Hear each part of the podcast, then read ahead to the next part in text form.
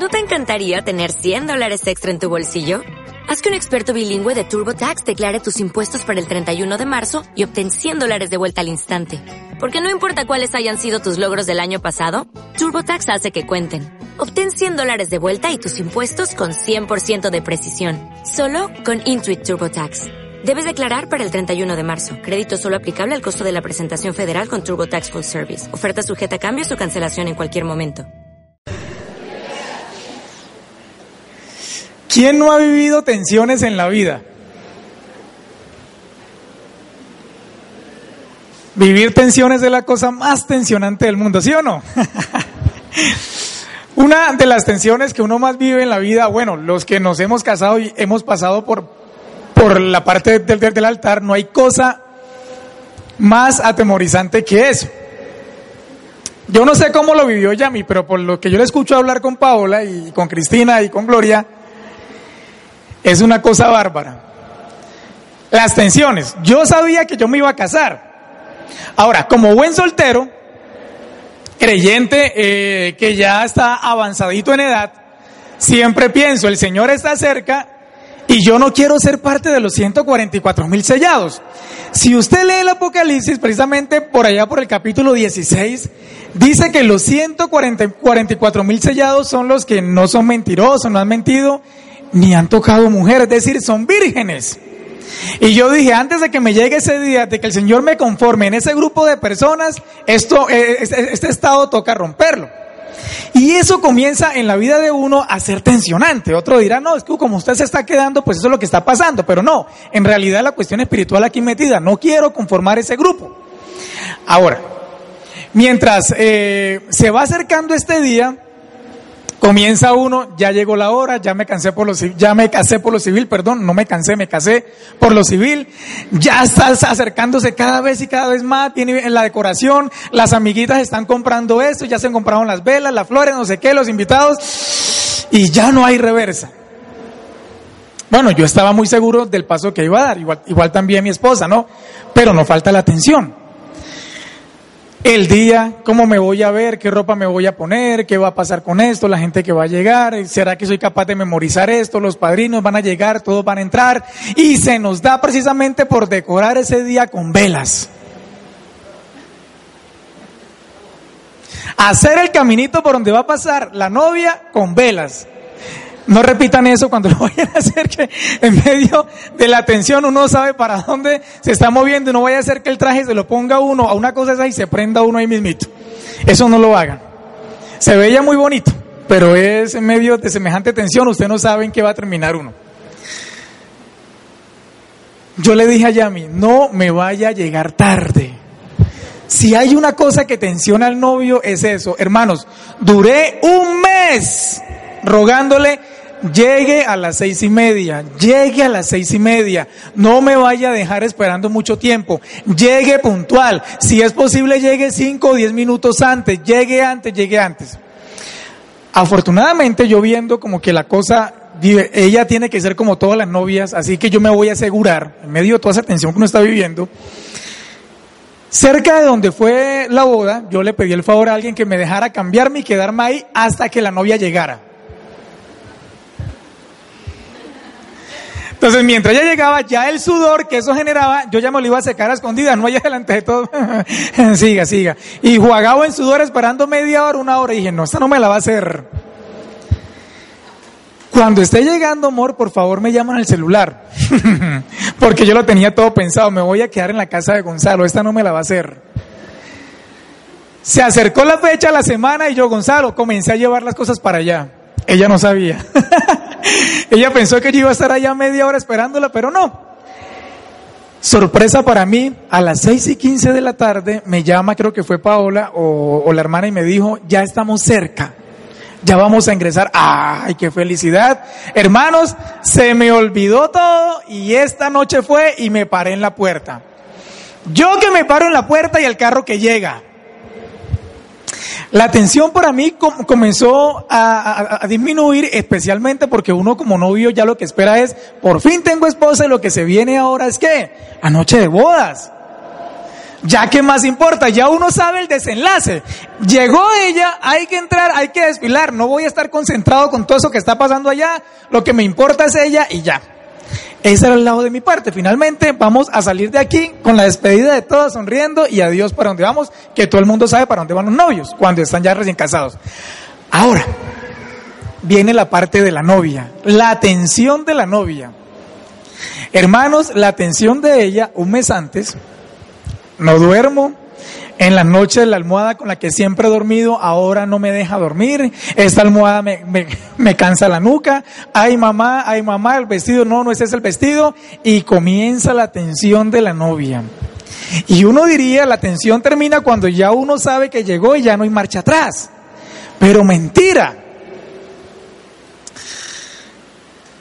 ¿Sabe que le mandaba ya a mí a decir a Gloria? Dígale que se entre. Dígale que se entre, que me estoy muriendo y el carro jugaba en sudor. Dígale que se entre, que me dígale que se entre. Finalmente entré como a los 15 minutos. Ay, todo el mundo feliz, está aplaudiendo. Y me paro yo a esperarla. Y yo no sé si de los nervios, los músculos de la cara, me los tensionó, pero no así, sino así. Yo todo el tiempo estuve así. Así. Pregúntenle a Wilmar. Wilmar se ríe todavía y me goza. Me dice, yo nunca había visto en mi vida un novio tan sonriente como Henry. Y eso a Wilmar le da risa. Pregúntenle, verá, porque yo era así. Mi mamá me dijo, chao, hijo, yo chao, más, y era así. Esperando el desfile por el tapete. Y se me da por mirar y yo siento y voy viendo que allá a mí era como si el piso le bailara. Por eso lo de las velas, mucho cuidado. En cualquier momento ese vestido se prende, pensé yo, y aquí mejor dicho. Y yo así. Y ella así. Dando gracias a Dios que el hermano es agarradito y la llevaba del brazo. Si no, esa muchacha yo no sé qué pasa ese día. Y ya a mí así. Y yo así.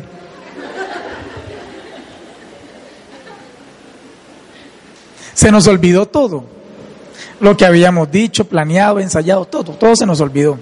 Yo no sabía si había gente, yo así, y ella que iba para un lado y para el otro. Cuando finalmente me da la mano, yo se la doy, el, hermano creo que me dijo ese día, creo que me dijo, cuídela, ahí se la pongo en sus manos, está bien, yo la voy a cuidar. Y me agarra la mano y es como si me lo hubiera bajado así y comencemos a caminar. y ella, eran las marcas, la atención. Ay, hermanos. Les cuento para los novios, cuando yo me quité la, chaqueta, no les voy a contar más de ahí, cuando yo me quité la chaqueta, finalmente, hermanos, yo dije, esto se exprime y llena una jarra con, de, agua. Qué cosa más tensionante, pero finalmente uno sabe lo que le va a esperar, el desenlace esperado. La noche de bodas y todo se volvió relax.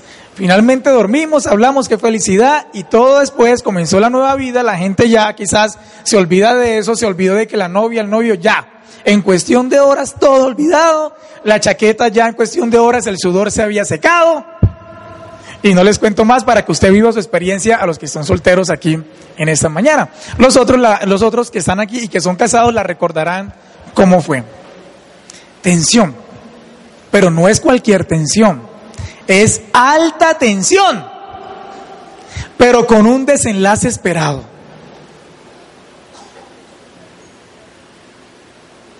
Algo muy parecido para los que me acompañan en esta mañana y los hermanos que también están, obviamente están presentes, no es el alma, están presentes.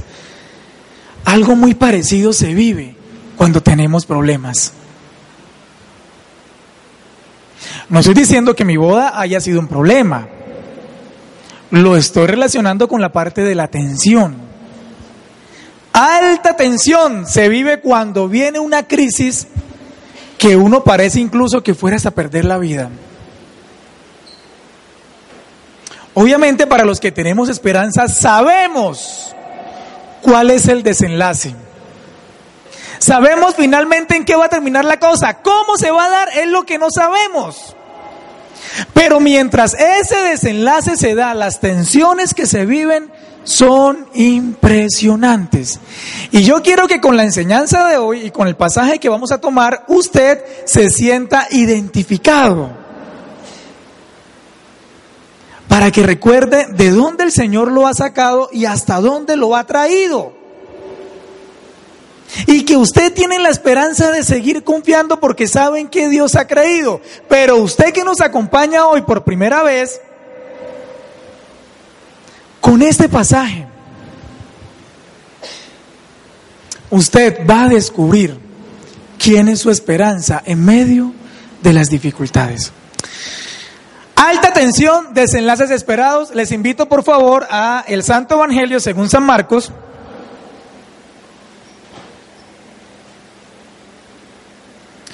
Capítulo 5. Versículo 21 a 43. Ténganlo ahí, por favor, porque lo vamos a ir leyendo. El pasaje está muy largo y yo lo voy a ir contando. Y a medida que lo vayamos abordando, obviamente lo vamos leyendo. Evangelio según San Marcos, capítulo 5, versículo 21 a 43. El famoso Jairo, ¿cierto? ¿Cómo así que Jairo está viviendo una alta tensión? Al punto de dejar su, su traje, su manto y, y lo que lleva encima empapadito en sudor con todo lo que está padeciendo. Precisamente, alta tensión, desenlaces esperados, en este caso en la vida de Jairo, nos habla de cómo en la solución de los problemas son necesarios los inconvenientes para fortalecer la fe. Usted me dirá, este tipo vino de chaqueta verde como la lagartija a volvernos acá locos. ¿Cómo así que nos va a decir que los problemas son necesarios más inconvenientes? Eso parece contradictorio y yo no vine a escuchar eso. Pues hermanos, es precisamente lo que el Señor Jesús le hace vivir a Jairo en medio de su problema. Los inconvenientes como algo necesario para fortalecer la confianza. Y usted dirá, ¿cuándo hemos visto eso? Pues así usted nos haya dado cuenta, eso es lo que vivimos en nuestra vida de creyentes. Las altas tensiones, para finalmente uno saber qué es lo que va a pasar. Pero la pregunta que nunca nos hacemos es, ¿para qué tanto inconveniente en medio de los problemas? Lo que terminamos es diciendo al caído caerle. Y pareciera que Dios lo pusiera a propósito para que la gente se burlara de nosotros. Y Dios se burla de nosotros. Y no es así. Gracias. Es todo lo contrario. En la solución de los problemas, el Señor permite los inconvenientes para fortalecer la confianza. Tenemos en la historia de Jairo, aquí en este Evangelio, en el capítulo 5, un encadenamiento de hechos. Ya usted se ha leído esta historia, que descansa sobre la presencia de una tensión interna de tales hechos. Tensión que se crea desde el comienzo del relato.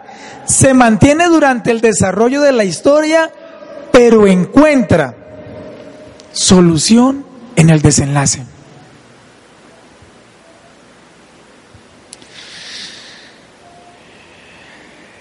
La tensión. La tensión es precisamente la presencia de fuerzas opuestas que se atraen, buscan atraerse, están en resistencia. Y en esta atracción, la una busca absorber a la otra. ¿Y saben aquí cuál es la tensión entre las dos fuerzas? El miedo y la confianza. Ahí está la tensión. La confianza busca absorber el miedo y a veces el miedo, en este caso, a no dejarse, pero va a absorber la confianza. Vamos a ver, a ver, aquí quién va a ganar esta, esta batalla. Y es la tensión que se genera precisamente al interior de, de la vida de Jairo. ¿Qué hago? O dejo que las rodillas me sigan aplaudiendo o me pongo firme para ver qué es lo que va a pasar, que en última, si yo busqué al Señor es porque sé lo que va a pasar. ¿Cuál es el problema de Jairo? En primer lugar, capítulo 5, por favor, acompáñenme ahí, en el Evangelio de San Marcos, capítulo 5, versículos 21 a 24. Y tenemos así el anuncio del problema. Jesús regresa en una barca a la otra orilla. Y como una gran multitud se reunió alrededor de él, decidió quedarse en la orilla del lago. Entonces vino Jairo, que era uno de los jefes de la sinagoga, y cuando lo vio, se arrojó a sus pies. Y le rogaba con mucha insistencia diciéndole, ven que mi hija está agonizando, pon tus manos sobre ella para que sane y siga con vida.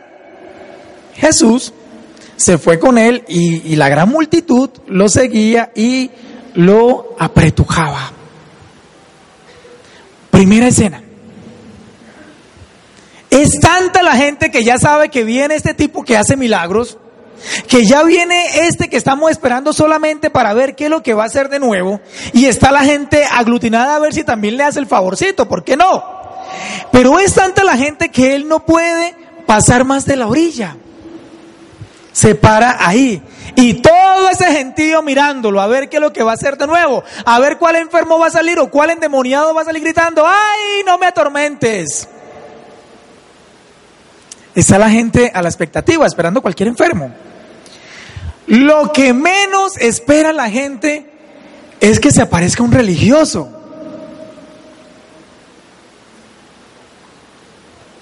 En los capítulos anteriores, precisamente los fariseos y los escribas y los saduceos se han levantado a hacerle oposición a Jesús. Lo han tratado de endemoniado, lo han tratado y sus familiares de loco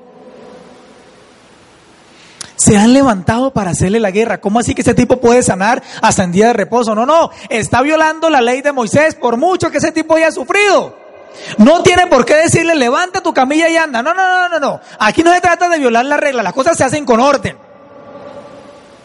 Sánelo, pero que recoja la camilla el, el martes, que ya es el día normal para, para, ¿cierto? Pero un día de reposo, que la deja y que se vaya para su casa y que vuelva al siguiente día la recoja. Es la intención de esta gente que no ha sufrido con los problemas. Y Jairo, que hace parte de esta manera de pensar, como pudo, se abre paso por en medio de la multitud y se le tira los pies.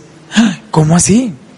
¿No eran ellos precisamente lo que estaban diciendo que Jesús no era digno de seguirse? ¿No eran precisamente ellos que por la dureza del corazón estaban impidiendo que otros llegaran a sus pies? ¿No era precisamente él, junto con toda esa gente de los que decía, este tipo nos va a robar lo que ya hemos construido, lo va a desbaratar? ¿Cómo es que de un momento a otro Jairo hace de Jesús su esperanza? Dice que uno de los principales o uno de los jefes de la sinagoga, ese uno es uno de los tantos que hay. Jairo es uno de ese grupo selecto, de los tantos que hay dentro de ese grupito que dirige la sinagoga y es oficial. Es el encargado de dirigir casi nada que las reuniones para impartir la palabra de Dios, porque ellos sí saben cómo es. Ellos son los que llevan la tradición del pueblo de Israel y le dicen por dónde tiene que caminar usted. Y esta es la fe verdadera, así que acérquense por este lugar.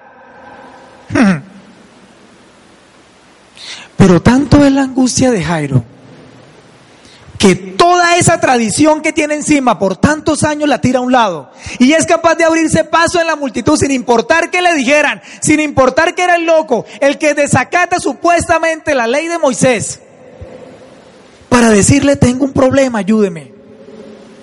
Ya ustedes pueden imaginarse el desespero de Jairo. Y no es para menos. Y llega rogándole. Pero un momentico, al que se le ruega es a Dios. Porque Jairo le está rogando a este señor. No es que no es digno de estar entre nosotros porque mire, come con pecadores, es el que se pone a hacer cosas para seguir, perdón, para no seguir los patrones que tenemos nosotros dentro del pueblo de Israel. Ah, pero le está rogando. Y le está rogando no es, ay, ay, te pido, te pido, no. Está ahí en esa orilla con todo ese fango, llorando y diciéndole y agarrándole los pies. Y sin mirarlo a la cara. Ven pronto que mi hija está a punto de morir, le falta esto. Hermanos, si yo sudé en ese pedacito de caminar desde donde estaba hasta la entrada de la capilla, yo no quiero imaginar a Jairo cómo estaba en ese momento. Y con ese calor, empapadito. Encima con las lágrimas.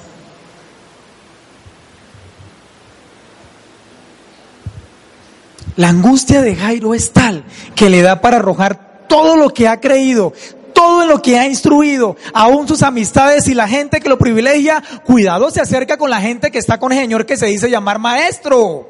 Cuidado, porque es que mire la mala fama que nos va a generar. Usted cuidado pisa esa iglesia cristiana porque, uy, Dios mío bendito, qué vergüenza. Pero la persona está en problemas. Y está viendo que definitivamente lo único que le da la solución es eso. Y en medio de los problemas, adiós a todo eso, que lo que importa es quien me lo solucione.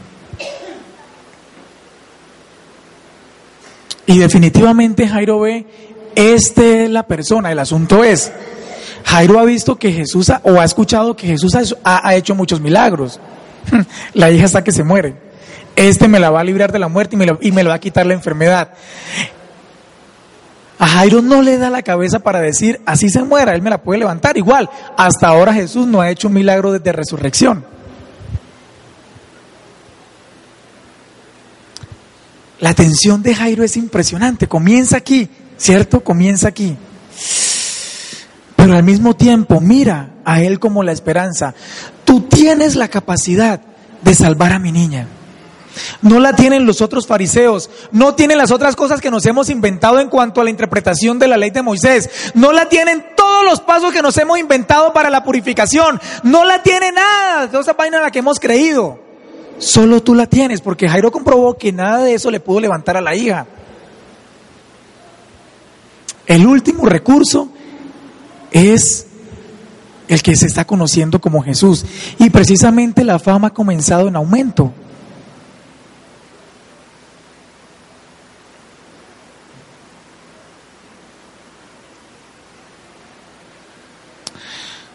¿Cuál es el problema que usted lo ha traído en esta mañana a la iglesia? ¿Cuál es el problema que a usted por primera vez le ha dicho, vaya que allá de pronto le hacen el milagro? ¿Cuál es el problema que lo tiene desde anoche?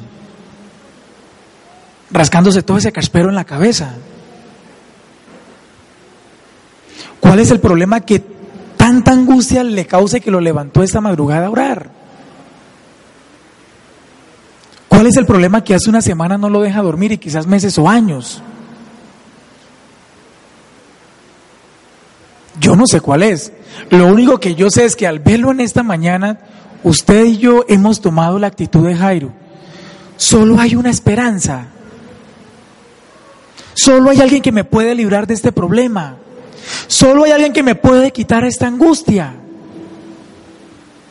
Y en ese sentido, al igual que Jairo, tomamos el camino acertado.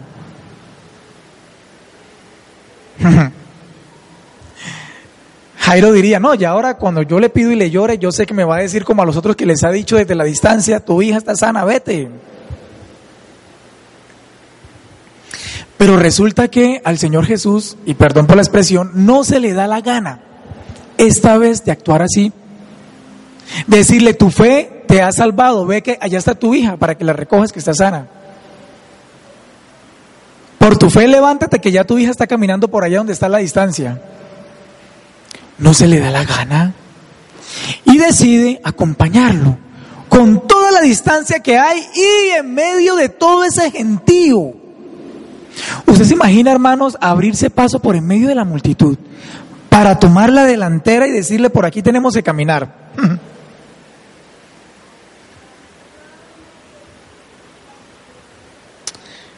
El problema ha sido presentado, la solución todavía no ha llegado.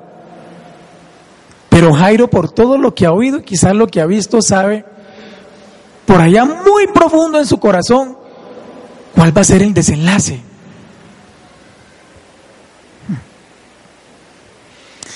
Versículos 25 a 40. Alta tensión y acciones transformadoras. ¿Por qué alta tensión? Porque precisamente en medio de esta angustia, en lo que ya parecía ser la solución, un pasito nada más, se atraviesan cosas que parecen echar todo para atrás.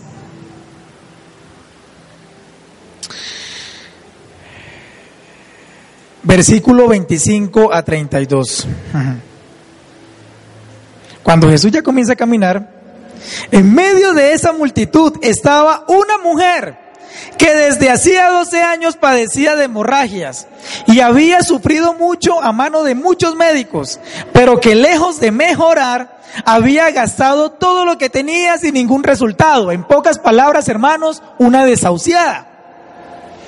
Cuando yo hablar de Jesús, esta mujer se le acercó por detrás entre la gente y le tocó el manto. Porque ella decía, si alcanzo a tocar, aunque sea su manto, me sanaré. ¿Y quién le enseñó esto a esta mujer? 29. Y tan pronto como tocó el manto de Jesús, su hemorragia se detuvo, por lo que sintió en su cuerpo que había quedado sana de esa enfermedad. Uy, qué bacano. En medio de todo eso que va la gente hacia la casa de Jairo, una mujer está en su mundo está en su problema. A ella no le importa el problema de Jairo. A ella lo que le importa es que lleva 12 años sangrando sin parar y que lo ha gastado todo. Y que los médicos le dijeron, señora, usted lo único que le espera es morirse ya dentro de poco, tanto sangrado. Ya no hay nada que hacer, usted se va a morir.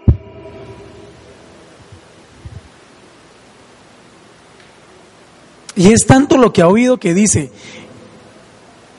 y yo no sé ella de dónde saca eso, que si toco el manto quedó sana. Lo que los médicos no han podido hacer, aquí está la solución para mi problema. Esta mujer está feliz, por fin sintió lo que quería sentir durante 12 años y esta vez sin pagar un peso, solamente con poner la confianza en que este tipo me podía sacar del problema. Se le pegó del manto, de la puntica, siquiera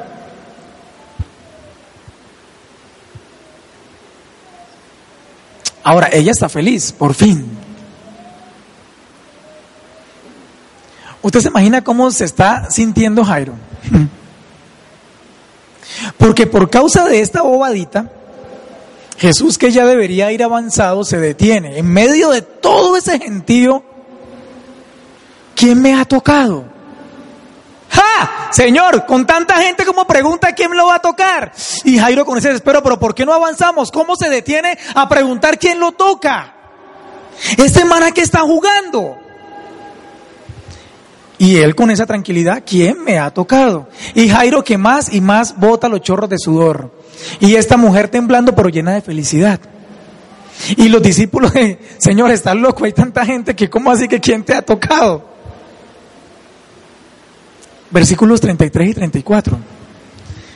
Y esta mujer, no aguantando más, ella sabe, sale poder de él que me puede sanar. Debe sentir quién lo ha tocado. Y no porque él no supiera.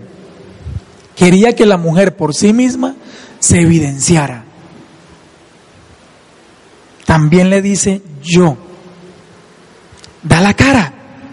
Y Jairo yo creo que la vio chiquitica y se la quería tragar. Esta es la culpable de que el maestro no avance para que le ponga fin a mis problemas. Y Jesús cada vez más tranquilo. Y esta mujer temerosa y con un corazón agradecido le dice, versículo 30, perdón, 31. Ay, ahora me perdí. 33. Entonces la mujer que sabía lo que en ella había ocurrido, con temor y temblor, se acercó y arrodillándose delante de él, le dijo toda la verdad. Ella siente la misma reverencia que Jairo siente, con la diferencia que ella no está botando gotas de, sudor. Ella no está empapando su traje por el susto. Jairo sí le dice, yo lo hice. Pero mire las palabras de Jesús en el 34. Hija, por tu fe ha sido sanada. A mí me llama la atención que en medio de este problema la dificultad las permite el Señor para que la confianza que Jairo viene mostrando desde el principio sea afianzada y esto parece contradictorio. al caído caerle. Jesús le dice a ella la misma palabra que Jairo le está pidiendo que obre en la vida de la hija. Sálvemela. Y esta mujer ha quedado salva. En medio del problema, esta dificultad le está comunicando a Jairo que efectivamente llegó a la persona indicada, que le va a solucionar el problema que le está pidiendo. Esto es lo que la mujer, esto es lo que esta mujer obtiene. Lo que Jairo está pidiendo para su hija, ella lo obtiene. Lo mismo, la misma palabra, sálveme. Yo voy a ser salva de este problema que me aflige.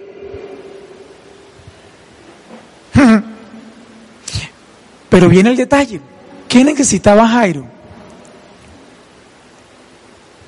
Esta mujer tenía lo que Jairo necesitaba. Además del milagro, otra cosa. Y el Señor se la dice, tu fe. Por eso es que llega la dificultad. Por causa de la confianza. Es decir, hija, por confiar has quedado sana.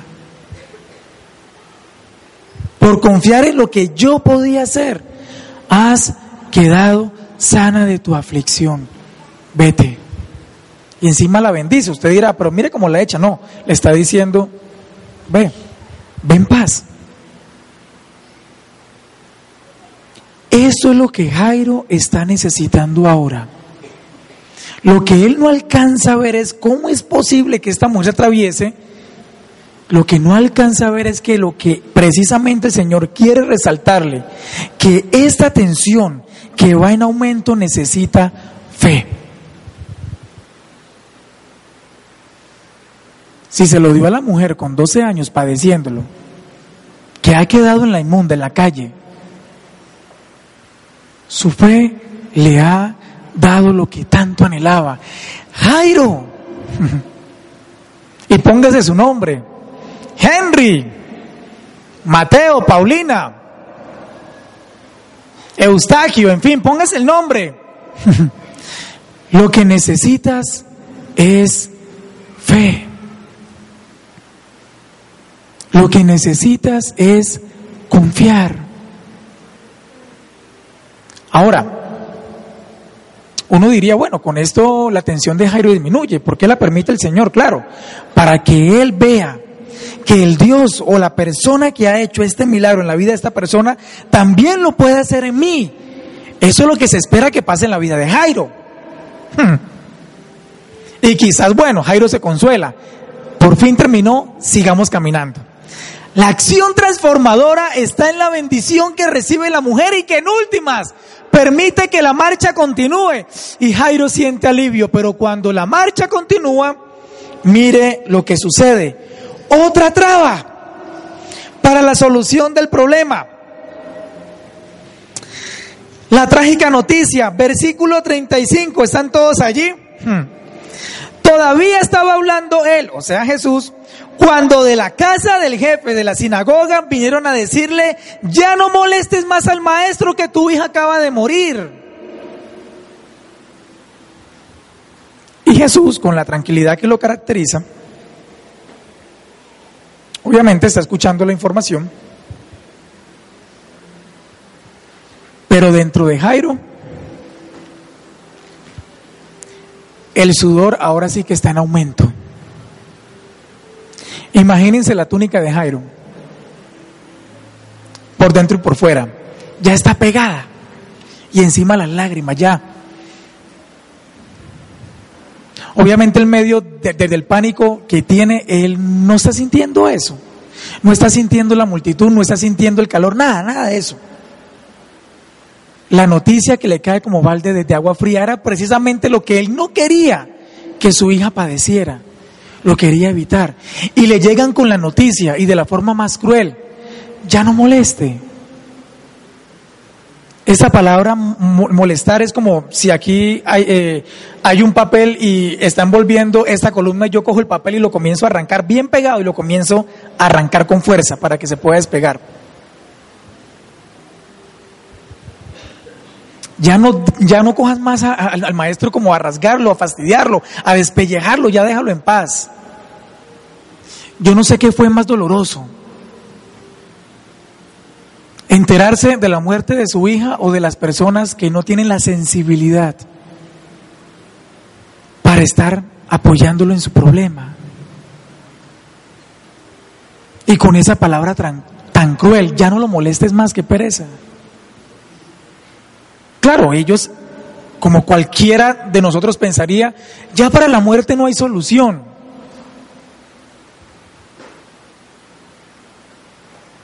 No lo molestes más. A mí me llama la atención que Jesús está oyendo, pero al mismo tiempo no está oyendo. Versículo 36. Pero Jesús que oyó lo que decían, y usted dirá, vea, pero él está atento. Esto es un oír que no está oyendo y usted dirá, pero ¿cómo? Pero usted cómo me dice eso? ¿Usted oye o no oye? Algunas de las cosas, pero ¿cómo así que oye para no oír? Este oír de Jesús, de estas palabras, llegaron con la noticia y él sigue pendiente de Jairo. Es un oír de casualidad, como cuando uno va de paso por la calle del comercio y escucha voces en todos los almacenes, pero usted va hablando con la persona que va a su lado y no está prestando atención todo lo que la música y lo que la gente está diciendo. Hasta un chisme bien bravo por haber dicho y usted mmm, siguió como si nada hablando con la otra persona. Muchas cosas dijeron por todo este camino de la calle del comercio, pero usted llegó al parque sin darse cuenta que estaban diciendo. Esa actitud decidió tomar Jesús. No les voy a prestar atención a esas palabras. Comunicándole a Jairo con eso, Jairo, no prestes atención a esas voces. No prestes atención a las circunstancias, no prestes atención a lo que te dice, no vas a salir de eso, no prestes atención a esas voces tan negativas que se dicen, para esto no hay solución.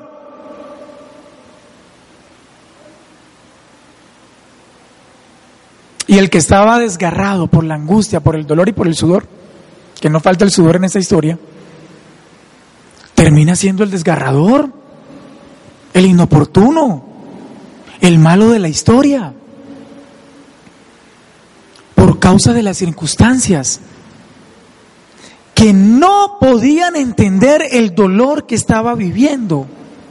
La hija se le está muriendo. Claro, como no era la hija de ellos, ahí sí no molestes. y son también de la corriente religiosa de Jairo.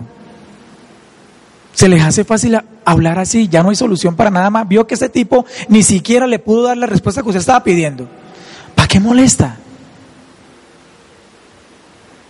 Pero Jesús, no prestando atención, ahí por favor en el versículo 36 le dice a Jairo, no temas.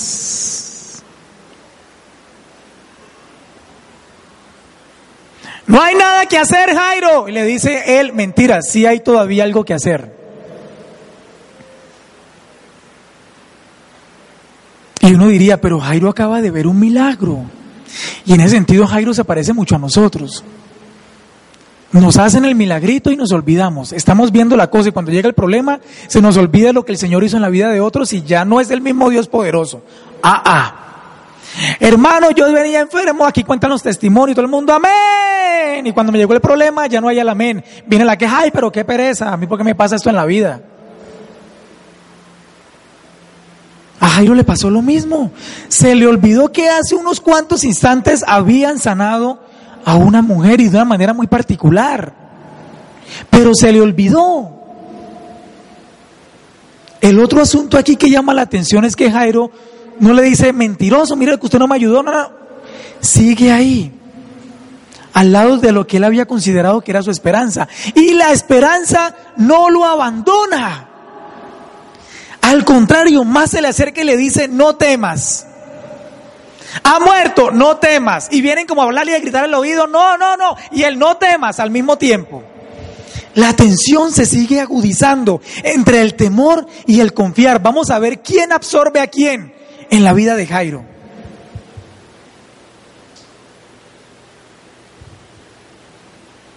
No hay nada para comer en la casa. Y el Señor le dice, confía que soy tu provisión.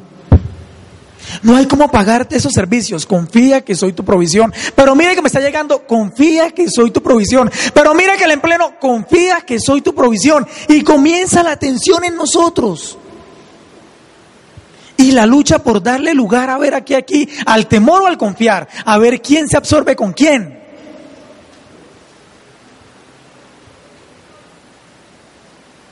Y le dice el Señor, solo cree. Jairo, solamente tienes que darle lugar a la confianza. Y esa palabra que le dice él, cree, es la misma que le ha dicho la mujer, tu fe. Es la que te ha salvado. Y le está diciendo, Jairo, recuerda, es la fe, es el confiar en mí, Jairo.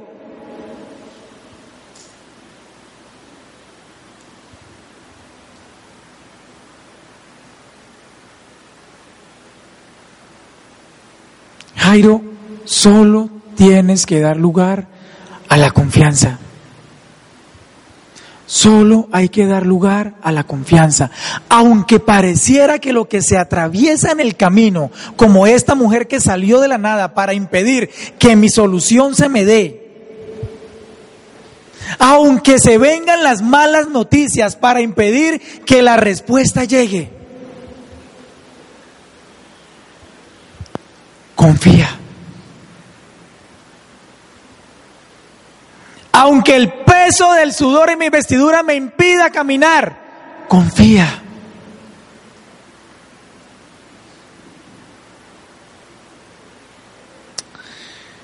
Y precisamente la acción transformadora aquí es la palabra del Señor en el momento oportuno. Cuando llegan esas voces tan pesadas, cuando llegan esas personas que lo único que quieren es añadir porque no tienen la sensibilidad para vivir lo que usted está viviendo. Es que los problemas de uno son como el carnaval de Barranquilla, quien lo vive es el que los goza.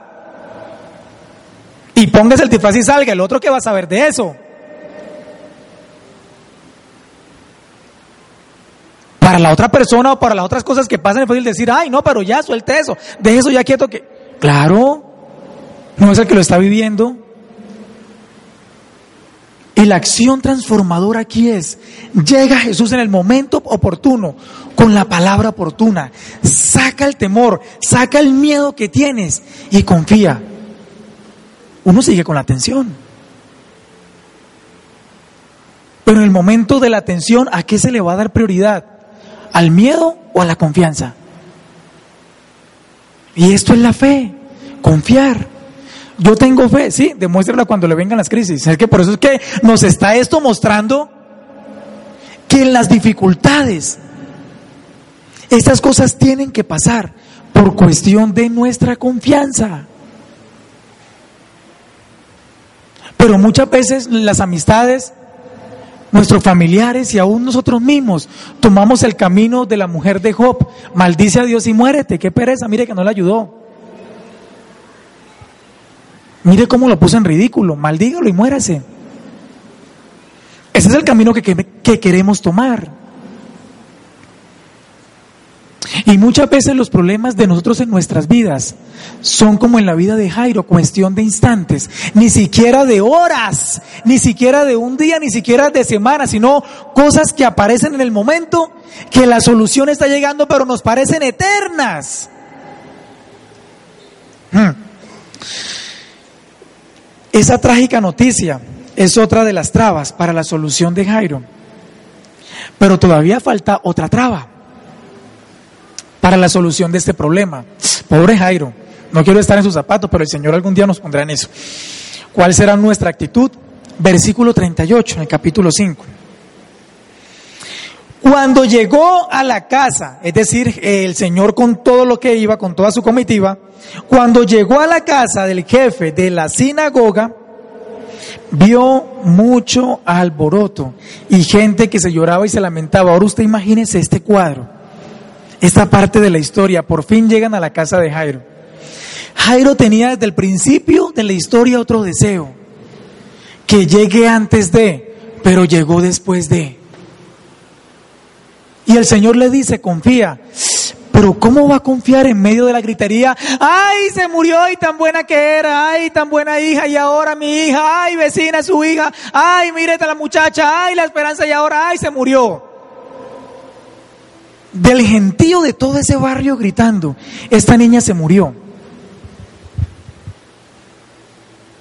Y la mamá derrumbada. Y Jairo escuchando desde lejos la gritería. Esos son los llantos por mi hija. Tercera traba para la confianza de Jairo.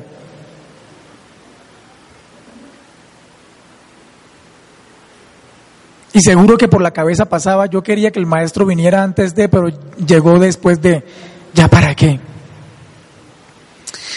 Pero en medio de toda esta situación, Jesús con la palabra oportuna, la situación transformadora, aunque todavía no hay solución al problema.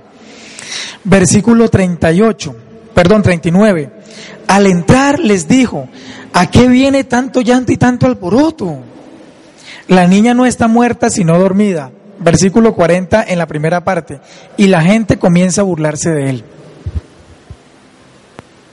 Aquí está la esperanza para Jairo. Tu hija no le ha llegado el fin, solo está dormida, Jairo.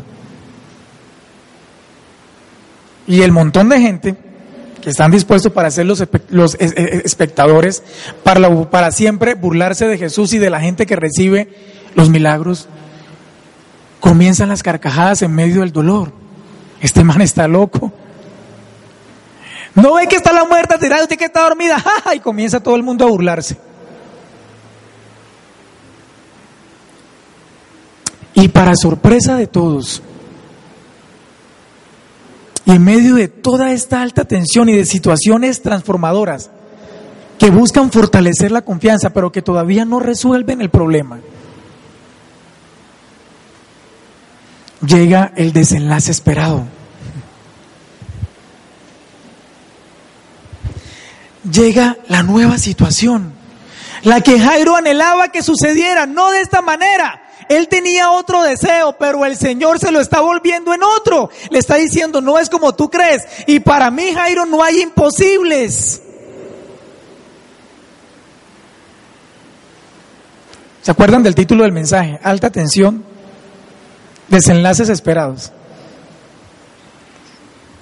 Jairo desea que su hija esté viva. Bueno, murió, pero lo que está deseando el Señor se lo va a dar, igual se lo va a cumplir. ¿Cómo lo iba a hacer? Jairo no sabía. No podía ser como las otras sanidades que había hecho. No podía ser como lo hizo con la mujer. Se le dio la reverenda voluntad, más decente para que ninguno se ofenda, de hacerlo así. Versículo 40. Pero el Señor ordena que todos salgan, váyanse de aquí todos. Y toma al padre de la niña, a la madre de la niña. A mí no me interesa que toda esa gente crea. Igual, por mucho que haga milagros cuando él, y ya el Señor sabía, cuando yo quede en la cruz, me van a dejar solo. Entonces, ¿para qué tanto milagro y para qué tantas cosas? Igual no van a creer. Hmm. Y a los que estaban con él, es decir, a los tres discípulos que llamó. Y entró donde estaba la niña. Jesús, tomándola de la mano, versículo 41, le dice, niña, levántate. Enseguida la niña, que tenía 12 años, se levantó y comenzó a caminar. Era lo que Jairo deseaba. No era esto lo que Jairo deseaba. Que la hija se pusiera en pie, No como lo esperaba, pero igual le llegó la respuesta. Hermano y amigo, usted que me acompaña en esta mañana, no se angustie por la forma como va a llegar lo que está pidiendo. No se desgaste en eso. No empape sus ropas de sudor. ¿Para qué si tiene que lavarla más? Se va a cansar las manos eche y eche jabón y restregando, porque ese olor que se pega después de eso es impresionante. No se desgaste pensando en el cómo.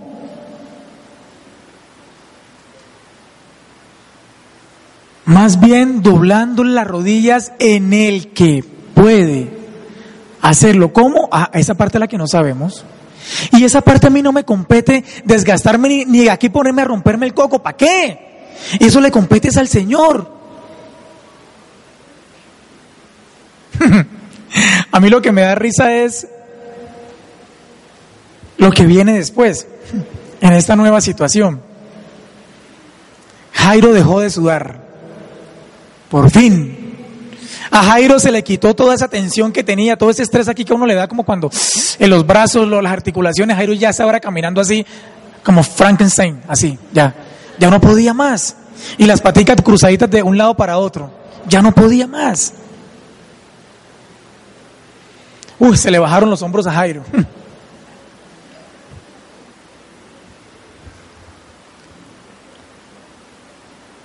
Las ropas por fin iban a dejar de gotear tanto sudor. se imagina todo ese trayecto del pobre Jairo con lágrimas y sudor.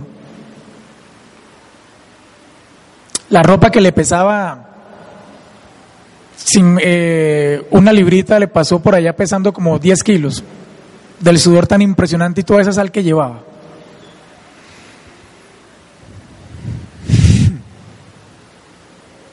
La nueva situación, todos quedaron atónitos. todos quedaron fuera de decir lo que estaban. La levantó. Y los que decían, no moleste, ¿para qué molesta? Ya para la muerte no hay nada. Y la mandíbula hasta el piso. ¿Cómo así que la niña está caminando? Sí, acabamos de ver que le entró y que estaba ahí tirada y todo el mundo. Y Jairo que no salía del asombro.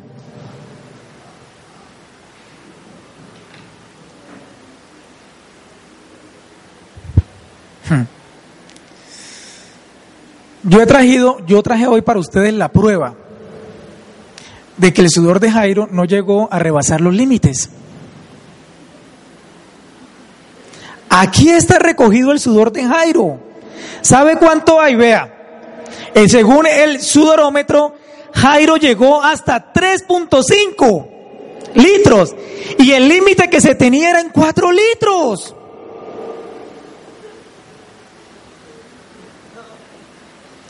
El Señor no le permitió a Jairo que rebasara ni siquiera que llegara a los cuatro litros de sudor cuando exprimió la ropa. Donde Jairo llegue eso, Jairo se muere.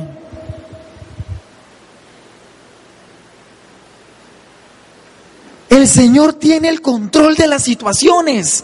Y cuando uno parece desfallecer, el Señor le dice, hasta ahí, no vas a pasar de ahí.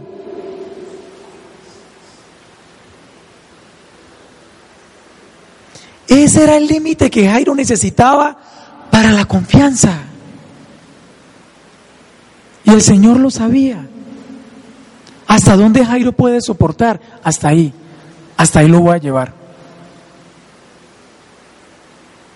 Hasta ahí todas las dificultades que se levantaron para oponerse a lo que él tanto deseaba desde el principio, que era ver a su hija caminando, hasta ahí lo voy a llevar. Ya no van a haber más malas noticias, ya no van a haber más mujeres atravesadas.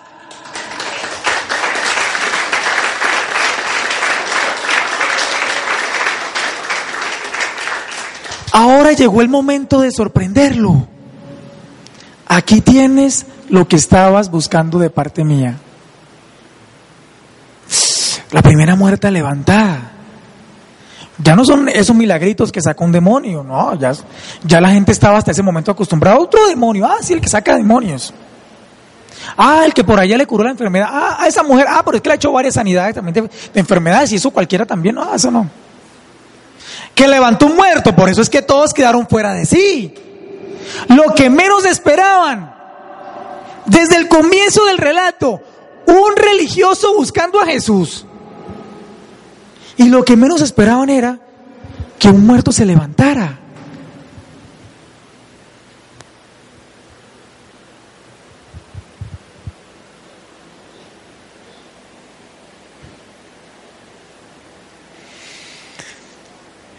Denle comida a la niña que esa muchacha tiene hambre, tanto dormir.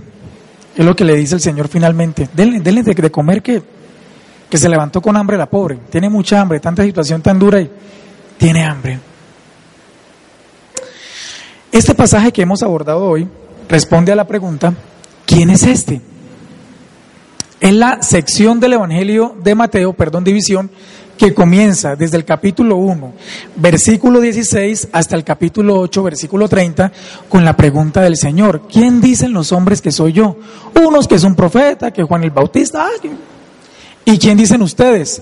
Dice Pedro, el Cristo. El Señor con todas estas señales está tratando de responderle la inquietud a sus cercanos. ¿Y quién es este? Pues este es el que es capaz de atraer un religioso del momento que decía está equivocado, pues este es capaz de librar de la muerte a una mujer desahuciada, pues este es capaz de levantar de la misma muerte a las personas. ¿Quién es este? Este es el Cristo. Este es el Dios en el que hemos creído. Y este es el Dios en quien la Biblia le está invitando a usted y a mí que vengamos a poner la confianza. ¿Está usted por estos lados? Pues no espere llegar hasta los cuatro litros cuando ya no haya nada que hacer. Acérquese a la esperanza que es Cristo. El único que nos puede librar de los problemas.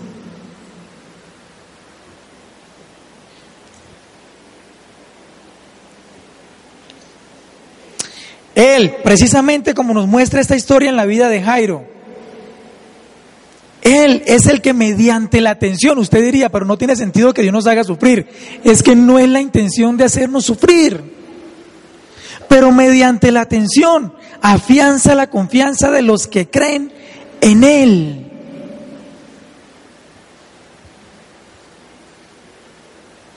Este pasaje nos recuerda que precisamente las cosas hmm, no pasan dos veces de la misma manera. Usted no sabe el Señor cómo le va a hacer el milagro. Solo sé que se lo va a hacer.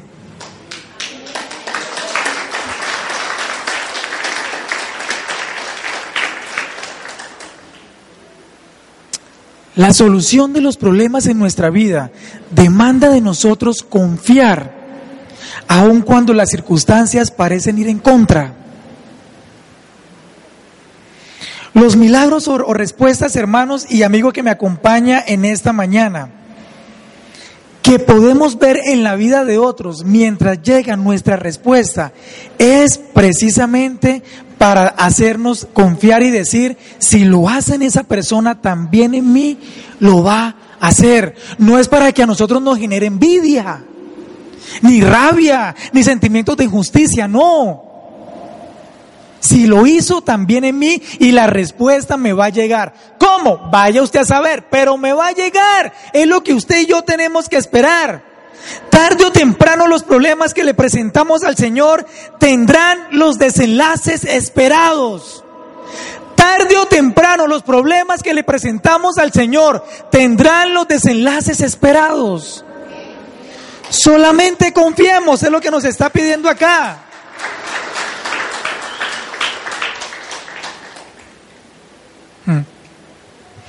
Y ojalá que no se nos olvide una cosa. Las soluciones pretenden mostrar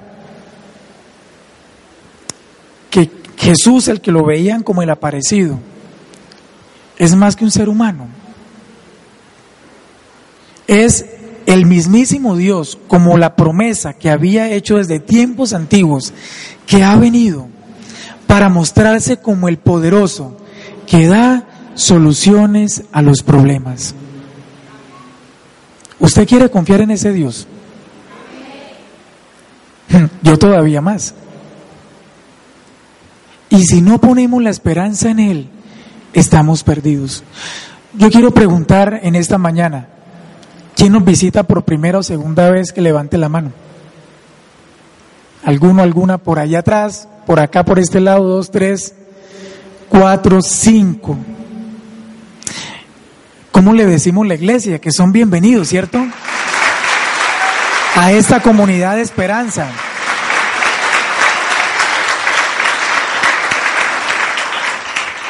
Y también quiero preguntarles a ustedes,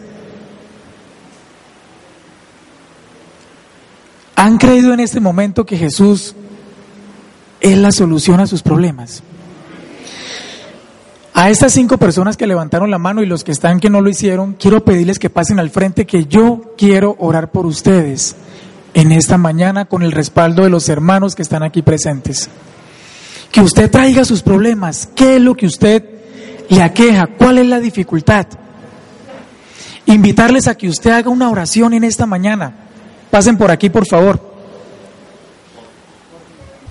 Y les pido a ustedes aquí al frente que repitan conmigo esta oración y los hermanos también la vamos a hacer. Señor Jesús, en esta mañana, quiero agradecerte porque me has permitido abrir los ojos a la esperanza, a la esperanza de salvación para mis problemas. Hoy los presento delante de ti, confiando que tú eres el que solucionas, que tú eres el que da la vida y que puedes levantar aún de la muerte cuando decimos que ni para la muerte hay solución.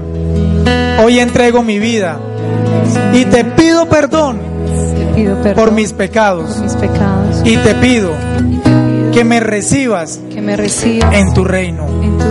En, el nombre de Jesucristo tu Hijo. En el nombre de Jesucristo tu Hijo. Amén. Amén. ¿No te encantaría tener 100 dólares extra en tu bolsillo? Haz que un experto bilingüe de TurboTax declare tus impuestos para el 31 de marzo y obtén 100 dólares de vuelta al instante. Porque no importa cuáles hayan sido tus logros del año pasado, TurboTax hace que cuenten. Obtén 100 dólares de vuelta y tus impuestos con 100% de precisión. Solo con Intuit TurboTax. Debes declarar para el 31 de marzo. Crédito solo aplicable al costo de la presentación federal con TurboTax Full Service. Oferta sujeta a cambios o cancelación en cualquier momento.